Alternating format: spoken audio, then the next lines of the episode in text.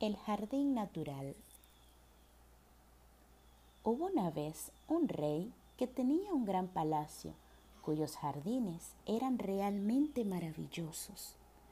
Allí vivían miles de animales de cientos de especies distintas, de gran variedad y colorido, que convertían aquel lugar en una especie de paraíso del que todos disfrutaban.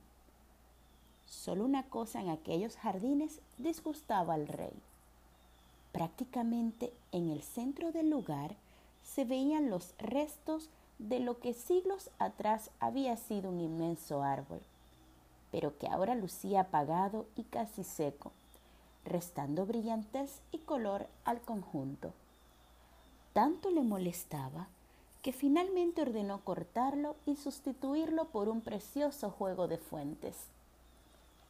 Algún tiempo después, un astuto noble estuvo visitando al rey en su palacio y en un momento le dijo disimuladamente al oído, Majestad, sois el más astuto de los hombres.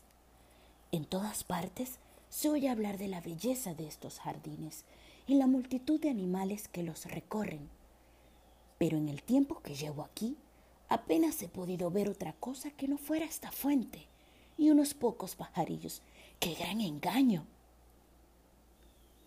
El rey, que nunca pretendió engañar a nadie, descubrió con horror que era verdad lo que decía el noble. Llevaban tantos meses admirando las fuentes que no se habían dado cuenta de que apenas quedaban unos pocos animales. Sin perder un segundo, mandó llamar a los expertos y sabios de la corte el rey tuvo que escuchar muchas mentiras, inventos y suposiciones, pero nada que pudiera explicar lo sucedido. Ni siquiera la gran recompensa que ofreció el rey permitió recuperar el esplendor de los jardines reales.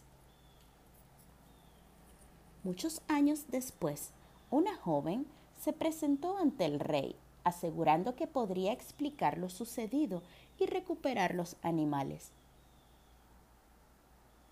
Lo que pasó con su jardín es que no tenía suficientes excrementos, Majestad, sobre todo de polilla.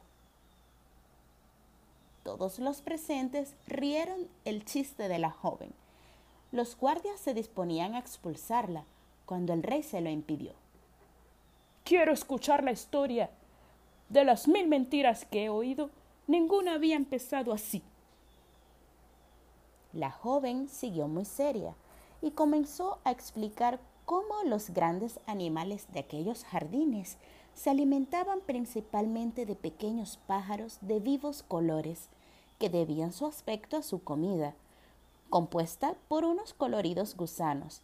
A su vez, se alimentaban de varias especies rarísimas de plantas y flores que solo podían crecer en aquel lugar del mundo siempre que hubiera suficiente excremento de polillas.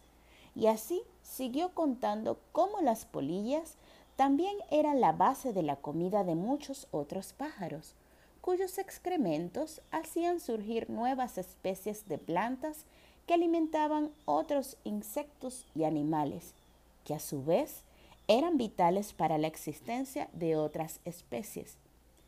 Y hubiera seguido hablando sin parar, si el rey no hubiera gritado. ¡Basta! ¿Y se puede saber cómo sabes tú todas esas cosas siendo tan joven? preguntó. Pues porque ahora todo ese jardín, ahora está en mi casa. Antes de haber nacido yo, mi padre recuperó aquel viejo árbol arrancado del centro de los jardines reales y lo plantó en su jardín. Desde entonces, cada primavera de aquel árbol surgen miles y miles de polillas. Con el tiempo, las polillas atrajeron los pájaros y surgieron nuevas plantas y árboles que fueron comida de otros animales, que a su vez lo fueron de otros. Y ahora la antigua casa de mi padre está llena de vida y color. Todo fue por las polillas del gran árbol. Excelente. exclamó el rey. Ahora podré recuperar mis jardines. Y a ti te haré rica. Asegúrate de que dentro de una semana todo esté listo. Utiliza tantos hombres como necesites. Me temo que no podrá ser, Majestad, dijo la joven. Si quiere, puedo intentar volver a recrear los jardines, pero usted no vivirá para verlo. Hacen falta muchísimos años para recuperar el equilibrio natural.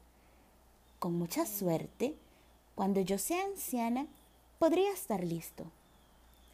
Esas cosas no dependen de cuántos hombres trabajen en ellas. El rostro del anciano rey se quedó triste y pensativo, comprendiendo lo delicado que es el equilibrio de la naturaleza y lo imprudente que fue al romperlo tan alegremente.